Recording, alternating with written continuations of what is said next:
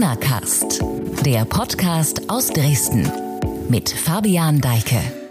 Willkommen zu einer neuen Folge Corona Cast. Ich bin Fabian Deike. Heute rede ich mit André Egger von der Laufszene Sachsen. Das Gespräch über die Probleme, aber auch Chancen der Eventbranche in der Corona-Zeit gibt es gleich. Zuvor aber wie immer ein Blick aufs aktuelle Geschehen. Ich hoffe, dass Sie sich schon mit dem Schaubild beschäftigt haben, das die Bundesregierung am Mittwoch nach der Konferenz von Bund und Ländern veröffentlicht hat. Es ist bunt und es steht da sehr viel drauf. Zu viel warnen nicht nur Epidemiologen, auch Sachsens Ministerpräsident scheint das so zu empfinden. Er trage zwar die Entscheidung mit, sehe den Plan aber mit gemischten Gefühlen. Das sagte er am Donnerstag auf einer Pressekonferenz nach der sächsischen Kabinettssitzung. Hier nochmal im Originalton Michael Kretschmer. Ich glaube, Deutschland geht zu schnell und auch zu weit in der Öffnung.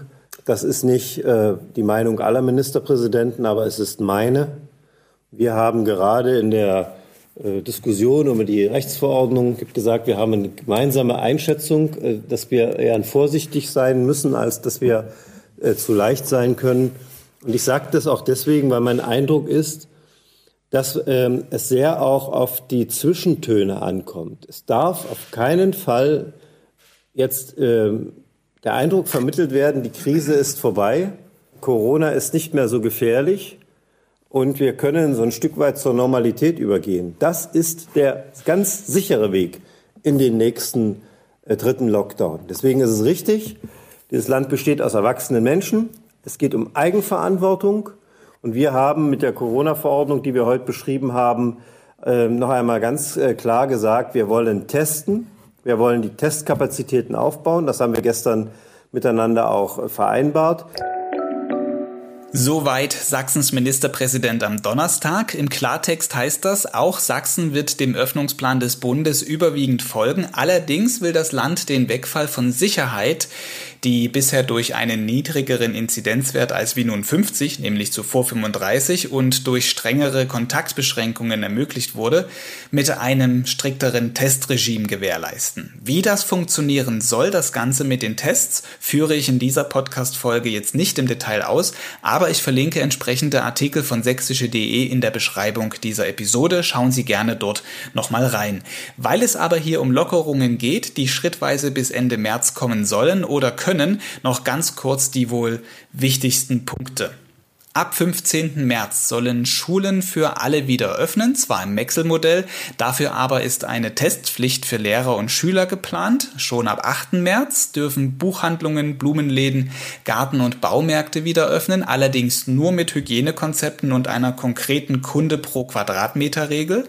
Zudem sind im Einzelhandel Click-and-Meet-Angebote möglich, also Shoppen auf Termin ist damit gemeint, allerdings nur bei Inzidenzwerten unter 100 in Sachsen und im im jeweiligen Landkreis. Also es ist immer wichtig, dass man schaut, wie ist die Inzidenz in Sachsen und in dem Landkreis, in dem ich wohne. Körpernahe Dienstleistungen wie Kosmetik, Nagel- oder Tattoo-Studios sollen ebenfalls wieder öffnen dürfen, wenn die 7-Tage-Inzidenz in Land und Region andauernd unter 100 liegt. In weiteren Schritten soll ab dann dem 15. März auch zusätzlich es Freizeitangebote geben, also Museen, Zoos oder Galerien können möglicherweise dann wieder aufmachen. Generell alle nachgelagerten Öffnungen hängen aber von der weiteren Entwicklung der Zahlen ab. Aktuell ist eine Seitwärtsbewegung mit sichtbarer Tendenz nach oben zu sehen. Die 7-Tage-Inzidenz in Sachsen ist in einigen Landkreisen über 100. Im Schnitt liegt sie in Sachsen bei fast 80.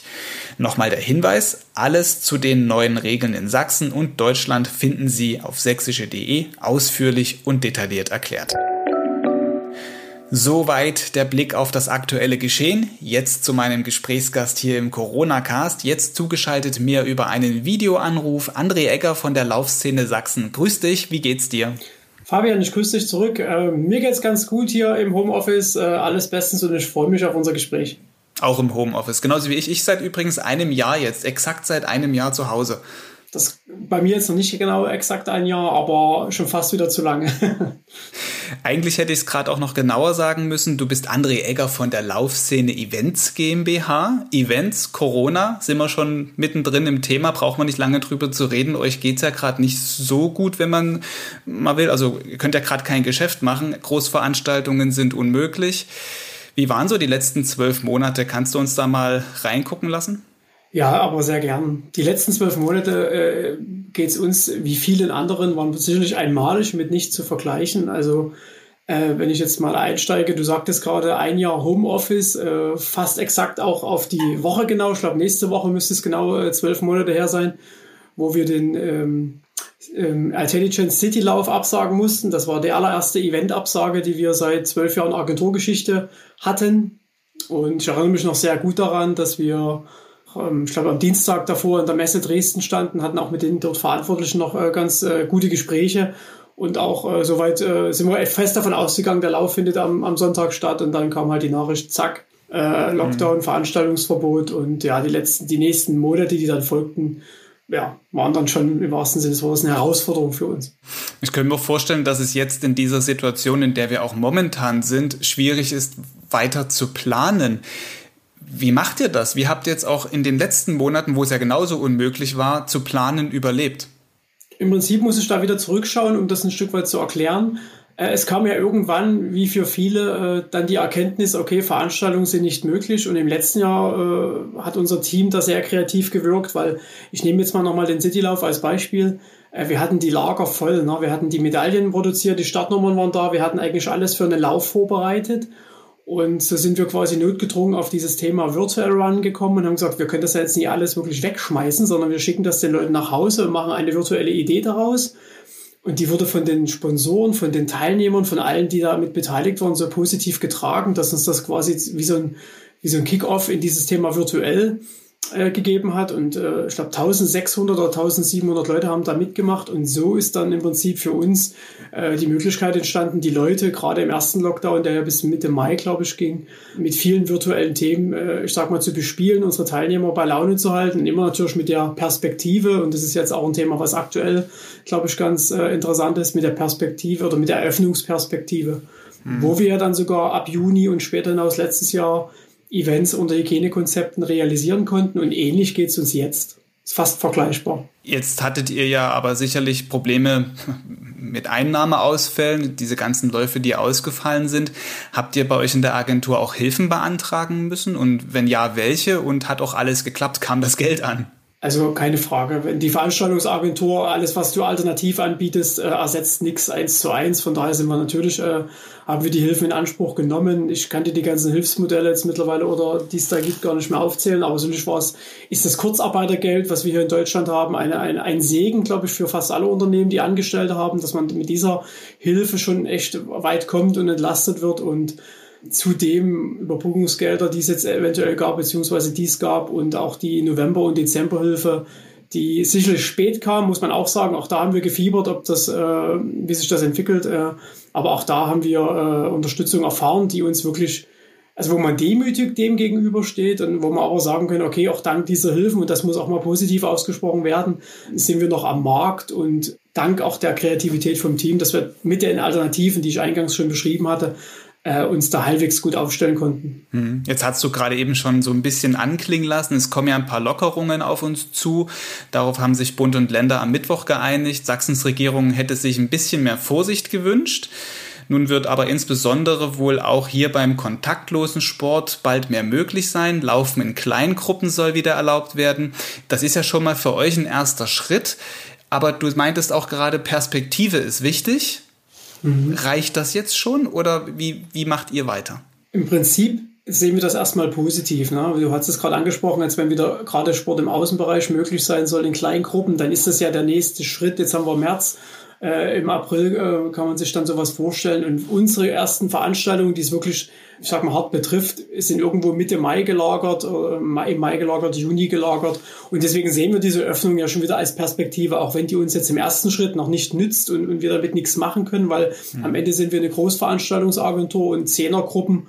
Das ist logischerweise für uns nie handelbar, aber es zeigt ja, wohin es geht. Und mit der Öffnung Frühjahr sind wir mal sehr optimistisch, da wieder Läufe stattfinden lassen zu können, zumal, das sei noch gestattet anzumerken, wir hatten ja letztes Jahr Läufe. Wir konnten ja ab Juni, äh, Juli, August, September, Oktober Großveranstaltungen, wie man die jetzt immer definiert, aber auf jeden Fall mit Teilnehmerzahlen größer 1000, äh, umsetzen mit unserem natürlich Hygienekonzept und den äh, angemessenen Bedingungen und, und Regeln. Und von daher denken wir jetzt mit diesen Impfungen, die jetzt draußen sind, es kommen die, äh, die Heimschnelltests und die Schnelltests äh, verstärkt zum Einsatz, wo man ein bisschen, ein bisschen optimistisch sein sollte und naja, sein kann, dass wir dann Richtung äh, Spätsommer oder beziehungsweise Spätfrühjahr, Frühsommer irgendwo wieder im Veranstaltungsbereich mehr machen kann als jetzt. Lass uns mal weiter über diese ganzen Tests reden vielleicht.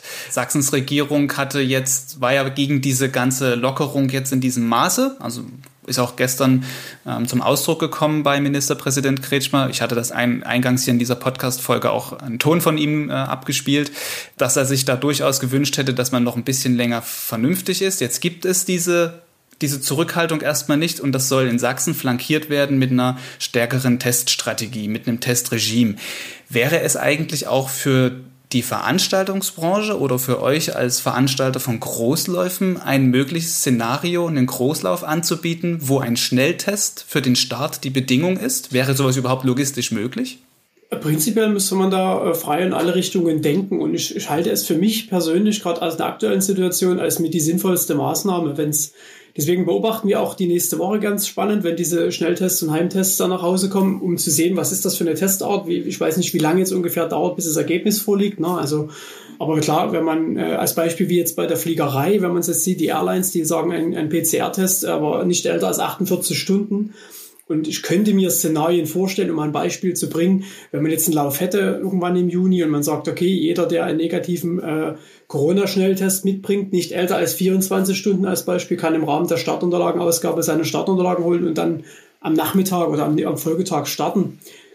Ich halte sowas für, für denkbar und will das jetzt den Beton gegossen sehen. Auch das kann man ja immer anpassen. Aber an sich ist diese Test, äh, die Testung der, der Teilnehmer für mich plausibel und ich glaube, das für den Gastrobereich trifft es ja genauso zu. Ich denke, man kann da viel machen und es könnte den ersten Schritt äh, wieder bedeuten in Stichwort Lockerung und äh, Normalität, die wir uns natürlich alle irgendwo wünschen. Impfen hatten wir auch vorhin schon mal kurz angesprochen. In Deutschland gibt es ja keine Impfpflicht. Es soll auch keine geben, ist zumindest der Stand jetzt. Für die Eventbranche wäre ja aber das eigentlich gar nicht so verkehrt. Lass uns mal ein bisschen rumspinnen vielleicht oder anders gesagt, mhm. ich könnte es auch abgeschwächter formulieren. Könntest du dir auch Läufe nur unter der Bedingung vorstellen, dass die Starter geimpft sein müssen? Gleiches könnte ja eben auch für Kinos, Reisen und so weiter gelten. Das steht für mich irgendwie in dem Widerspruch mit Testungen. Ne? Also ich weiß, dass das Impf, die Impfdebatten sehr, sehr heiß geführt werden. Ich da auch gar nicht so großartig reinhängen, aber in dem Moment, natürlich, wenn jemand geimpft ist, ist das für denjenigen ein Vorteil, wie man das immer interpretiert. Aber wenn ich die Möglichkeit habe der Schnelltestung, sehe ich das eher im, im, im Zweiklang oder im Gleichschritt, weil mir ist es fast Stand heute mit meinem Wissen aber ja fast egal zur Sicherheit, ob jemand einen negativen Corona-Test hat, der relativ aktuell ist, oder ob jemand geimpft ist. Am Ende sind die beide ja, ich sag mal immer, da schaffen wir da eine gewisse Sicherheit für alle. Also ich bin jetzt aktuell, so offen kann ich ja auch sein, kein Freund, dass wir äh, jetzt eine Impfpflicht uns, uns reindenken. Äh, ich hoffe ja auch Richtung Sommer generell, äh, ich sagte das Stichwort äh, Normalität, dass man mit diesem Gleichklang, Testung, Impfung, und, äh, und in Hygienemaßnahmen diese Normalität erreicht, ohne dass man Leute zu irgendwas zwingen muss, weil damit hätte ich noch mein Problem aktuell. Hm, vielleicht ist es ja dann noch so, dass durch diesen Gleichklang und dann auch das Sommer wird, die Ansteckungsgefahr vielleicht auch dadurch ein bisschen sinkt, sich das alles normalisiert und dann vielleicht nach dem Sommer genügend Leute geimpft sind, dass man über das ganze Thema gar nicht mehr reden muss. Wer weiß, das können wir jetzt hier in diesem Gespräch bestimmt nicht irgendwie festlegen. Nochmal unabhängig jetzt so von, von Sport und Laufen, findest du die Bestrebung, dass man jetzt lockert, generell richtig und auch vielleicht, dass man jetzt sagt, okay, wir gehen jetzt runter von irgendwie Inzidenz 50 auf 35 als Richtwert für Öffnungen. Was meinst du? Vielleicht nochmal Hand aufs Herz. Ist es vielleicht für eine Perspektive, die ja auch ihr braucht in der Eventbranche, wäre es besser gewesen, man hält noch ein bisschen durch oder ist das, wie siehst du das? Ja, also prinzipiell, ich bin auch auf allen Ebenen getroffen. Einerseits als, als Papa von Kindern, dann im Unternehmen, generell dann äh, als Privatperson. Ich glaube, dass äh, der nächste Schritt, der jetzt gekommen ist, ich halte ihn für sinnvoll, weil genau wie dieses Denken in Perspektiven. Ne? Also wir sind ja nie alle gleich betroffen. Und ich kann mir vorstellen, jemand, der im November mit dem ersten Lockdown Light, wie es damals hieß, mit dem, ich nehme jetzt mal einen Gastrobetreiber oder wen auch immer, da in diese, ähm, in diesen Lockdown reingeschlittert ist und wir sind jetzt im Monat fast vier. Und deswegen, und da bin ich bei der Perspektive wieder, halte ich diese, diese Maßnahmen, die jetzt getroffen werden, wirklich für sinnvoll. Wir sollten sie ernst nehmen. Ne? Ich finde es auch gut, dass man nicht leicht äh, oder, oder jetzt leichtsinnig wird und alles öffnet, sondern diese, dieser erste Schritt oder dieser nächste Schritt, der gibt vielen, glaube ich, wieder ein bisschen Hoffnung, Perspektive. Und wie wir es vor uns schon gesagt hatten, wenn wir dann sehen, nach 14 Tagen, drei Wochen, auch in Kombination, was ja auch immer viel diskutiert wird, ne? wie ist die epidemische Lage nationaler Tragweite im Gesundheitssystem angekommen, beziehungsweise wie ist die Auslastung der Krankenhausbetten im Intensivstationsbereich äh, zu betrachten. Also eigentlich ist es für mich in, in ein Zahnrad, wo viele Räder ineinander greifen, wo man sich alles anschauen muss. Und ich denke, wir sind da aktuell auf dem richtigen Weg und ich kann das nur befürworten. Und äh, jetzt ein weiteres Festhalten am Lockdown oder so, jetzt weiter so oder noch härter, ich glaube, das würde uns als Gesellschaft überfordern, ist mein Eindruck. Du hast gerade gesagt, hast auch Familie. Wie kommt ihr so mit diesen ganzen Regeln klar? Mit Lockdown, Schule, Kita, kein Kontakt zu Freunden? Ja, also wir haben da die Erfahrung gemacht, die, die viele gemacht haben. Ich will das gar nicht großartig jammern. Am Ende haben wir Glück, dass wir ja, gute Bedingungen hier haben. Wir konnten die Kinder ganz gut ablenken. Äh, wir, wir, ich glaube, die alle, ohne dass du optimistisch und positiv bleibst, äh, kommst du ja auch nicht vorwärts. Von daher haben wir jetzt das Beste draus gemacht. Mhm. Aber äh, klar lernt man vieles kennen, lernt sich selber kennen, lernt sein Umfeld noch nochmal spezieller kennen und, und aber es gibt ja auch positive Geschichten. Ne? Ich hatte es jetzt gestern erst jemand gesagt, es ist schon erstaunlich, wie man sein Umfeld wieder kennenlernt. Damit meine ich jetzt gar nicht zwingend von mir und mein Haus, sondern klar macht man viel mehr Spaziergänge in der Region, guckt sich dann eher mal die Dresden Heide an, man ist eher anders unterwegs, achtsamer eventuell sogar auch und äh, hat das also nicht nur negative Seiten, ohne das jetzt wieder schönreden zu wollen. Das ist, da bin ich auch weit davon entfernt, aber äh, ich glaube, man hat das ausgehalten. Hm. Jetzt sind wir ganz schön abgeschweift an der Stelle. Zurück zur Laufszene vielleicht. äh, ja. Den meisten Leuten in Sachsen, die dürftet ihr bekannt sein durch die seit 2009 jährlich stattfindende Rewe Team Challenge. Die startet in Dresden. 25.000 Teilnehmer waren es beim letzten Mal, als sie stattgefunden, nee, also beim letzten Mal, als sie richtig stattgefunden hat, muss man ja dazu sagen. Letztes ja. Jahr ist es dann ins Virtuelle gegangen. Kannst du vielleicht noch mal so die ja, Erfahrung schildern? Wie ist das? Ein Lauf virtuell? Nimmt man, nehmen die Leute daran gerne teil? Wird das auch abgefragt? Und was macht ihr dieses Jahr? Gibt es da konkrete Pläne?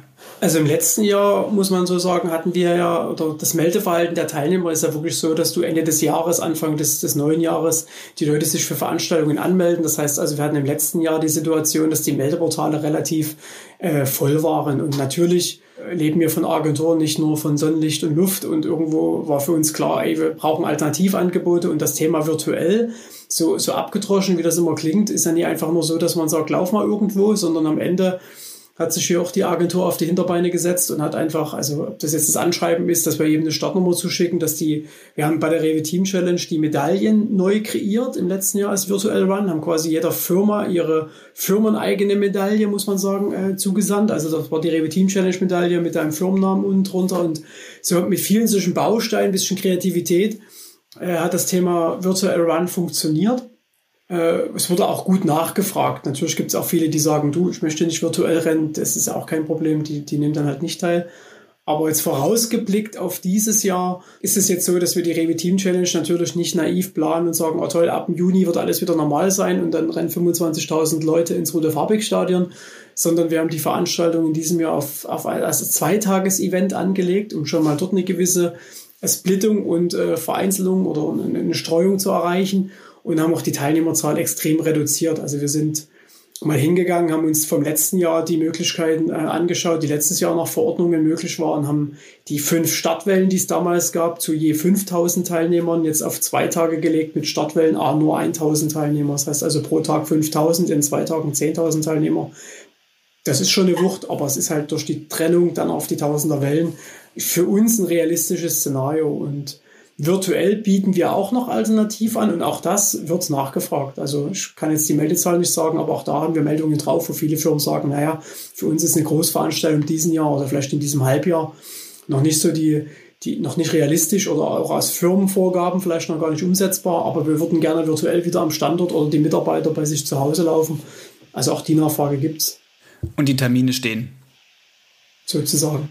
Genau, 16. und 17. Juni 2021. Hm. Die Anmeldung ist auch schon auf. Vielleicht der Satz noch. Äh, 16. 17. Juni soll die Rewe Team Challenge stattfinden und äh, wir haben die Anmeldung eröffnet am 13. Januar und haben jetzt 7200 Meldungen drauf. Das zeigt ja auch, dass, äh, ja, dass der Bedarf da ist, dass die Leute wieder laufen wollen und dass die, ich sag mal, ein gewisses Zuvertrauen haben in unsere Projektion oder in unsere Planung, dass der Lauf stattfinden kann.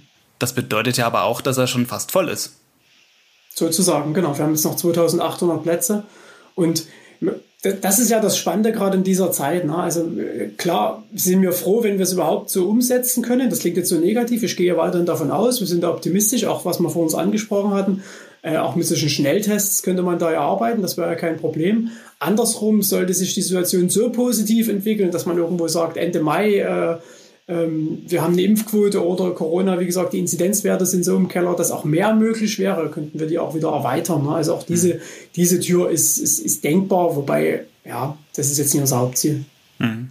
Jetzt neben der Team Challenge, was wollt ihr in Sachsen dieses Jahr noch so auf die Beine stellen, zum Laufen bringen? Was im Rahmen der Rewe Team Challenge vielleicht noch zu erwähnen ist, ist die äh, Rewe Team Challenge meets Adventure Walk. Äh, wer den Adventure Walk kennt, das ist ja die Wanderveranstaltung, die wir im Oktober haben. Die haben wir bei der Rewe Team Challenge im Mai mit äh, platziert.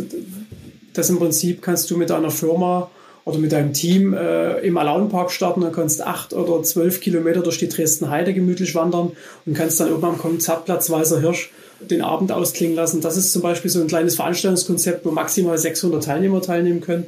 Äh, was wir im Mai als reale Veranstaltung quasi mit umsetzen wollen, das würde jeden Mittwoch laufen im Mai. Das ist auch spannend für uns. Aber ansonsten haben wir jetzt in Dresden noch geplant, natürlich den, den, den Dresdner Nachtlauf im Rahmen des Stadtfestes am 21. August.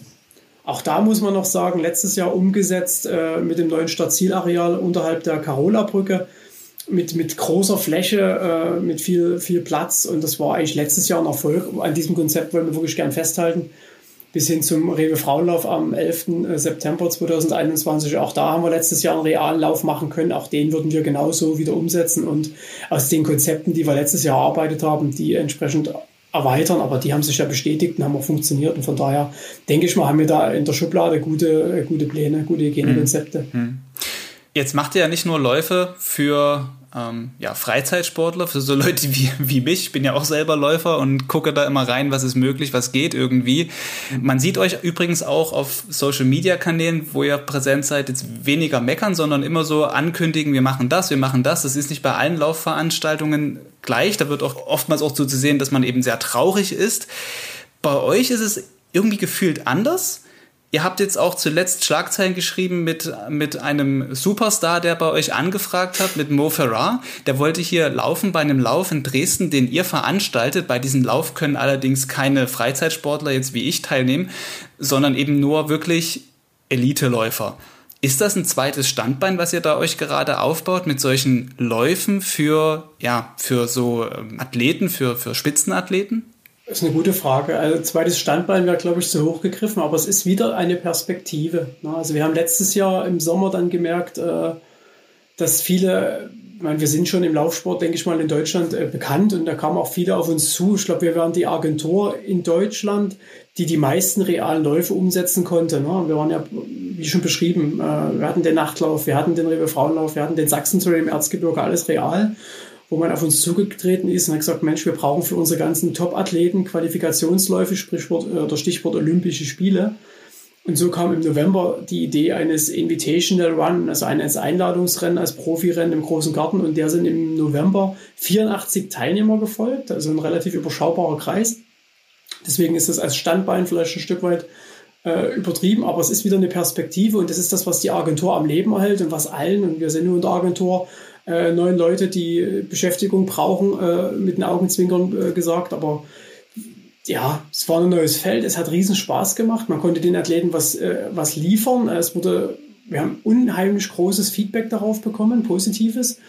Auch internationales, weil ich weiß nicht, wie viele Nationen es im November waren, aber es waren mehr als zehn Nationen am Start und mit Mo Farah, das ist natürlich jetzt auch, äh, da sind wir selber positiv überrascht, aber der, der Lauf jetzt, äh, auf den man jetzt vielleicht abstellt, am 21. März, ist jetzt ein ähnliches Konzept. Es geht nur um Profisport, äh, ähm, kein Breitensport-Event. Und na klar, es gibt europäisch, soweit ich das überblicke, wenn nicht sogar weltweit, kaum Qualifikationsläufe und ich kenne wirklich nur unseren und am 11. April in Hamburg. Und dann natürlich äh, schauen sich dann auch äh, solche Namen dann bei den Veranstaltern und laufen. Und für uns stärkt es den Standort. Wir wollten immer Dresden als Laufhauptstadt so augenzwinkernd äh, platzieren. Wenn man natürlich jetzt hier die, die Weltelite zum, am, am Start hat, ist das natürlich umso schöner. Und wir hoffen natürlich, dass für die nächsten Jahre, wenn wir dann irgendwie Normalität äh, hoffentlich wieder erreicht haben, vielleicht davon noch profitieren können. Also das ist auch langfristig gedacht oder mittelfristig. Uns hören jetzt ja nicht nur Sportinteressierte zu äh, in diesem Podcast, sondern auch Leute, die sich mit der ganzen Corona-Situation äh, auseinandersetzen. Für die müsste man vielleicht nochmal erklären, was, wozu braucht es überhaupt so einen Qualifikationslauf? Du hast auch irgendwas mit Olympischen Spielen gerade anklingen lassen. Ist das tatsächlich so, dass dann jetzt Leute sich bei euch melden, also Sportler bei euch melden, die irgendwie noch eine Leistung brauchen, um überhaupt bei Olympia starten zu können? Genau. Im Prinzip ist es wirklich genau so. So einfach kann man es runterbrechen. Äh, viele Top-Athleten und gerade jetzt, weil Olympische Spiele in Tokio dieses Jahr ja noch anstehen, brauchen diese Normzeiten und die können sie halt nicht bei sich zu Hause rennen oder sich im Trainingslager irgendwo eine 42 Kilometer Strecke, wenn wir jetzt mal beim Marathon bleiben, äh, ausmessen, sondern die brauchen ein offizielles, äh, anerkanntes Rennen, was vom Weltverband äh, gelabelt oder anerkannt wird. Plus, was natürlich wird ja nur anerkannt, wenn es die entsprechende A-lizenzierte vermessene Strecke ist.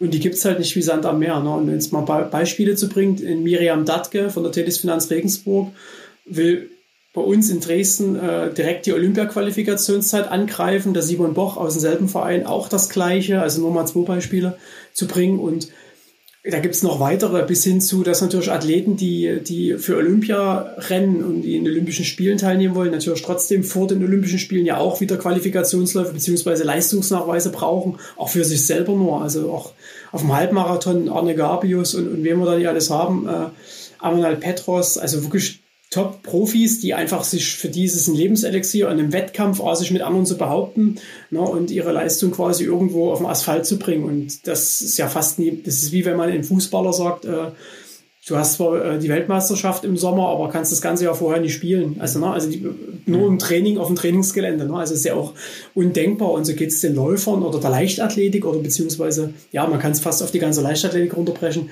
So geht es vielen, die da wirklich jetzt in den Seilen hängen und vor den Wettkämpfen oder den Meisterschaften äh, kaum Möglichkeiten haben, sich zu beweisen. Und ich glaube, das, das ist echt gerade ein Problem in der, in der Szene. Ja.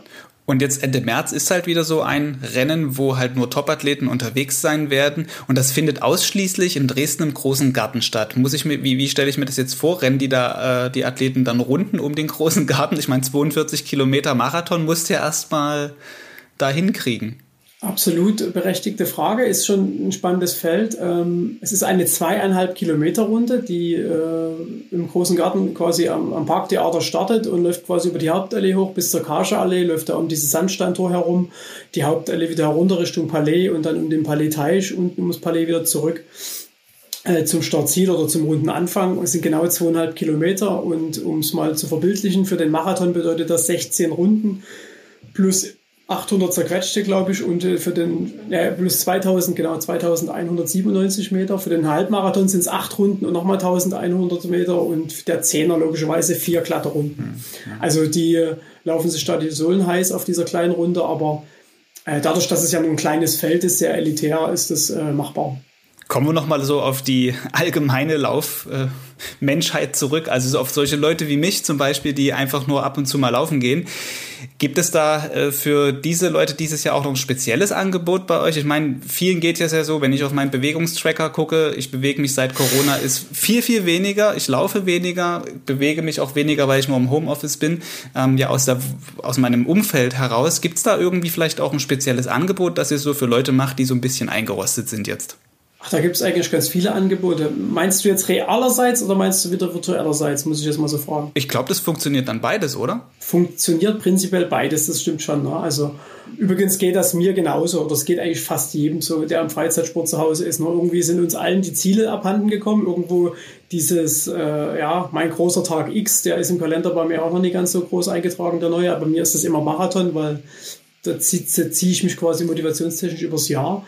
Ja, was uns angeht, natürlich haben wir die virtuellen Angebote ähm, weiterlaufen, wie ich schon vor uns gesagt hatte, die Rewe Team Challenge, auch die Nachtläufe gibt es bei uns für jeden, der das möchte, rein virtuell immer. Also die lassen wir auch das ganze Jahr so mitlaufen, genau aus dem Grund, dass jemand dann die Ziele nicht komplett verliert. Aber natürlich freuen wir uns über jeden, der an der Startlinie steht und ich gehe immer noch weiterhin fest davon aus und wie gesagt, letztes Jahr hat es funktioniert, dass eine Rewe Team Challenge real stattfindet, dass ein Sachsen Trail stattfindet äh, und viele andere äh, Events auch noch. Abschließend dann jetzt vielleicht noch eine Frage. Wir leben in einer verrückten Zeit, haben wir gerade festgestellt auch. Es gibt ein Virus, äh, es gibt eine Mutation. Wir haben so ein bisschen Angst vielleicht davor, dass das jetzt nochmal einen Rückfall geben könnte. Auf der anderen Seite ist es aber auch so, wie du jetzt hier in diesem Gespräch gesagt hast, es gibt Entwicklungen, die vonstatten gehen, dass man sieht, okay, wir können auch irgendwie in so einer Pandemie irgendwie umgehen. Man entwickelt was weiter. Wir haben viele digitale Möglichkeiten auch geschaffen, die uns ja in die Lage versetzt haben, doch irgendwie unser Leben halbwegs normal weiterzuführen. Wenn jetzt Corona morgen zu Ende wäre und du zurückblicken könntest, was hat dich rückblickend jetzt bis jetzt am meisten bewegt und was nimmst du für die Zukunft mit? Das ist eine krasse Frage. jetzt kommst du. Ja, das ist schwer, die kurz zu beantworten. Was mich, ich versuch's mal, was mich am meisten beeindruckt hat, war, ich bleibe mal auf der Arbeitsschiene. Ne? Also, mhm. wenn man sieht, dass eine Agentur, die zwölf Jahre lang im Eventbereich tätig war, dass ihr es gelingt, und da gehören auch äußere Einflüsse mit dazu, das ist ja nicht bloß, dass wir das sind, aber dass uns das gelingt, so kreativ zu wirken, so die Agentur umzukrempeln, so alles auf den Kopf zu stellen und dann auch als Team zusammenzuwirken, äh, jeden mitzunehmen, zu motivieren. Also das ist eine, ein, ein positiver Spirit dieses Jahr da drin gewesen, trotz dieser ganzen auch negativen Schwingungen, die das alles hat. Aber das hat sehr beeindruckt. Äh, das geht auch über das Teilnehmerresonanz, die virtuell uns unterstützt haben, die Mails, die wir bekommen haben, auch die Partner und Sponsoren, die uns die Treue gehalten haben. Das, das gibt ein sehr warmes Gefühl und äh, ja, das, das, das mit einer gewissen Demut und Optimismus äh, versuche ich da oder versuchen wir auch die Kraft dann wieder mit ins nächste Jahr zu nehmen oder dieses Jahr. Das war beeindruckend. Das hätte ich mir so, ich meine, man hat sich solche Szenarien ja vorher nie ausgedacht, aber das war toll. Was man daraus mitnimmt für die Zukunft, ist vielleicht das. Ich glaube, wir haben alle gemerkt, wie zerbrechlich alles ist, wie, wie, wie instabil so ein System sein kann, unser Umfeld sein kann und daran immer zu werkeln, auch mit Demut in, in, den Tag zu gehen und das zu wertschätzen, was man hat, äh, was man machen darf. Äh, damit darf meine ich jetzt nicht verordnungstechnisch, sondern sich real zu machen, was man, was man schaffen darf in dem, in dem Bereich, in seinem, in seinem Umfeld, wie, wie auch immer. Das kann man ja auf alles umlenken. Ähm, ich glaube, da, da wird man sehr, ich nehme mal den Begriff der Demut, auch wenn der jetzt vielleicht ein schwerer Begriff ist, aber ich aber den meine ich positiv. Also wo man einfach denkt, Mensch, also wir leben schon ein gutes Leben, uns geht es schon hier in Deutschland ganz gut und vielleicht sollten wir uns das öfter mal vor Augen führen und dann wieder mit unseren Nachbarn, mit unseren Freunden, mit allen, die wir so haben, äh, entsprechend umgehen. Ich finde, das ist ein schönes Schlusswort. André Egger, Laufszene Sachsen Events GmbH. Ich sage es diesmal mit dazu. Ich hoffe, dass es für euch dieses Jahr ja, läuft. Danke dir. Es ja, hat mir sehr viel Spaß gemacht. Wir denken das auch und äh, sehen wir es positiv, packen es an und nichts anderes treibt uns an. Danke für das Gespräch. Gerne. Ja, die Eventbranche, das können wir nach diesem Gespräch festhalten, sieht in den jetzt kommenden Öffnungen eine Perspektive, wenngleich eine brüchige.